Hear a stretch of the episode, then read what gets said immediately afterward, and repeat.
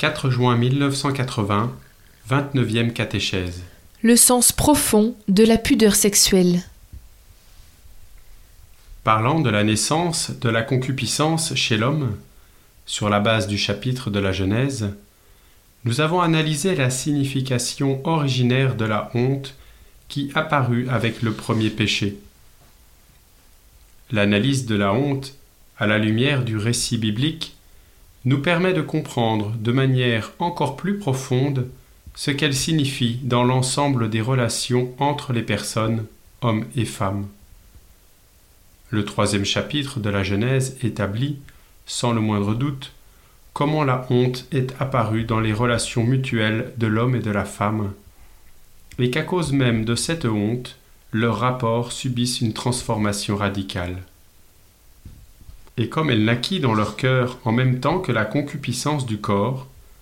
l'analyse de la honte originaire nous permet d'examiner simultanément le rapport que cette concupiscence entretient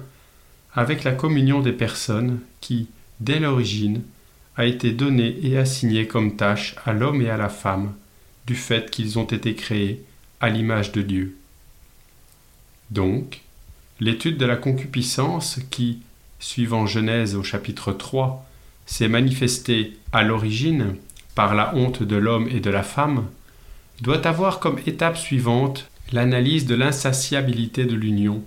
c'est-à-dire de l'union des personnes qui devaient s'exprimer également par le corps, selon leur propre masculinité et féminité spécifiques. Cette honte qui, selon le récit biblique, amène l'homme et la femme à cacher l'un à l'autre leur propre corps, et en l'espèce leur particularité sexuelle, confirme donc surtout que cette capacité originaire de se communiquer eux-mêmes l'un à l'autre, dont parle Genèse au chapitre 2, s'est rompue. Le changement radical de la signification de la nudité originaire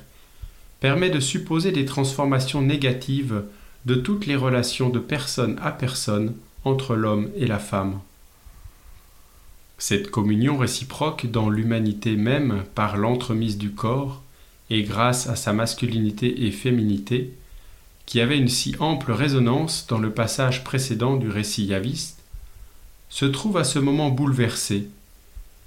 comme si le corps, dans sa masculinité et féminité,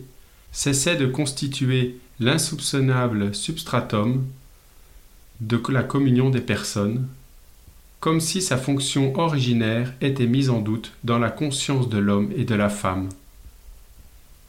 Disparaissent la simplicité et la pureté de l'expérience originaire qui favorisait une exceptionnelle plénitude de la mutuelle communication de soi-même. Évidemment, les premiers parents ne cessèrent de communiquer réciproquement par le corps et ses mouvements, gestes et expressions mais la simple et directe communion de soi, liée à l'expérience originaire de la réciproque nudité, disparut. Presque à l'improviste, apparut dans leur conscience un seuil infranchissable qui limitait l'originaire don de soi à l'autre, s'en remettant complètement à tout ce qui constituait leur propre identité et simultanément leur diversité, d'une part féminine, de l'autre masculine la diversité, ou bien la différence de sexe, masculin et féminin, fut brusquement ressentie et comprise comme un élément de réciproque opposition de personnes. Ceci est attesté par l'expression concise de Genèse au chapitre 3, verset 7. Ils surent qu'ils étaient nus. Et de son contexte immédiat. Tout ceci fait également partie de l'analyse de la première honte. Le livre de la Genèse non seulement en décrit l'origine chez l'être humain, mais il permet aussi de découvrir ses degrés dans chacun d'eux, chez l'homme et chez la femme. Le repliement de la capacité de réaliser une pleine communion mutuelle, qui se manifeste comme pudeur sexuelle, permet de mieux comprendre la valeur originaire de sa signification unifiante du corps. On ne saurait en effet comprendre autrement ce repliement respectif, c'est-à-dire la honte, si ce n'est par rapport à la signification que dans sa féminité et sa masculinité,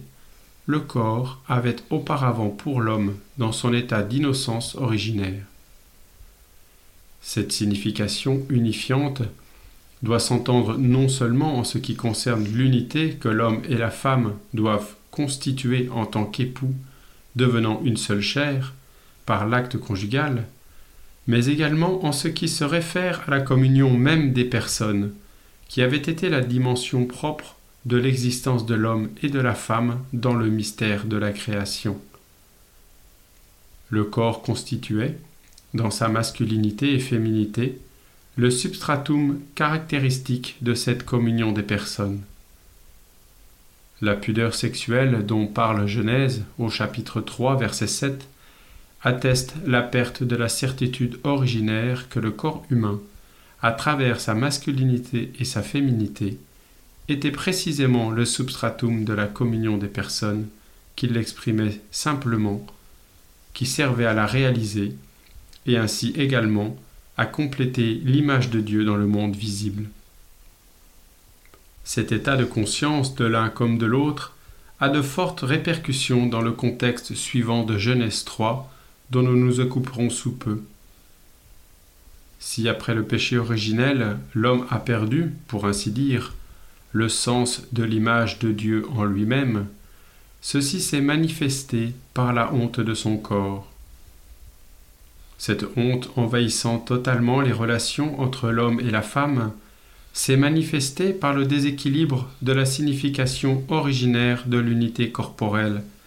c'est-à-dire du corps comme substratum caractéristique de la communion des personnes. Comme si l'aspect personnel de la masculinité et de la féminité, qui auparavant mettait en évidence la signification du corps pour une pleine communion des personnes, cédait la place à la seule sensation de la sexualité au regard de l'autre être humain. Et comme si la sexualité était devenue un obstacle dans les relations personnelles de l'homme avec la femme. En la cachant l'un à l'autre, selon Genèse 3, verset 7, ils l'expriment tous deux, comme par instinct. Ceci est en même temps comme la seconde découverte du sexe, qui, dans le récit biblique, est radicalement différente de la première. Le contexte du récit établit que cette découverte nouvelle rend l'homme historique de la concupiscence, ou mieux, de la triple concupiscence, distinct de l'homme à l'innocence originelle. Quelle est la relation qui s'est établie entre la concupiscence, et en particulier entre la convoitise de la chair, et la communion des personnes par l'entremise du corps, de sa masculinité et de sa féminité, c'est-à-dire la communion que dès l'origine le Créateur a assigné à l'homme Voilà la question qu'il faut se poser, précisément à propos de l'origine,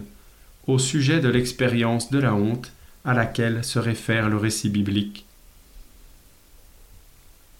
La honte, ainsi que nous l'avons déjà observé, se manifeste dans le récit de Genèse 3 comme symptôme du fait que l'homme s'est détaché de l'amour auquel il participait dans le mystère de la création celui, selon l'expression joannique, qui vient du Père. Celui qui vient du monde, c'est-à-dire la concupiscence, comporte une difficulté quasi constitutive à s'identifier avec le propre corps, et non seulement dans le cadre de la propre subjectivité, mais encore plus à l'égard de la subjectivité de l'autre être humain, de la femme pour l'homme, de l'homme pour la femme tout le besoin de cacher devant l'autre son propre corps, et ce qui détermine sa propre féminité et masculinité. Ce besoin démontre un manque de confiance fondamentale, ce qui indique par là même l'écroulement de l'originaire rapport de communion. Précisément le respect de la subjectivité de l'autre et en même temps de sa propre subjectivité a suscité dans cette nouvelle situation c'est-à-dire dans le contexte de la concupiscence, l'exigence de se cacher, dont parle Genèse 3 au verset 7. Et c'est précisément ici qu'il nous semble redécouvrir une signification plus profonde de la pudeur sexuelle et également la pleine signification de ce phénomène auquel se réfère le texte biblique pour établir la limite qui sépare l'homme à l'innocence originaire de l'homme historique, à la concupiscence. Le texte intégral de Genèse 3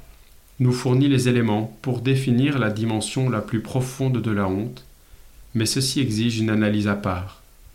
Nous l'entreprendrons au cours de la prochaine réflexion.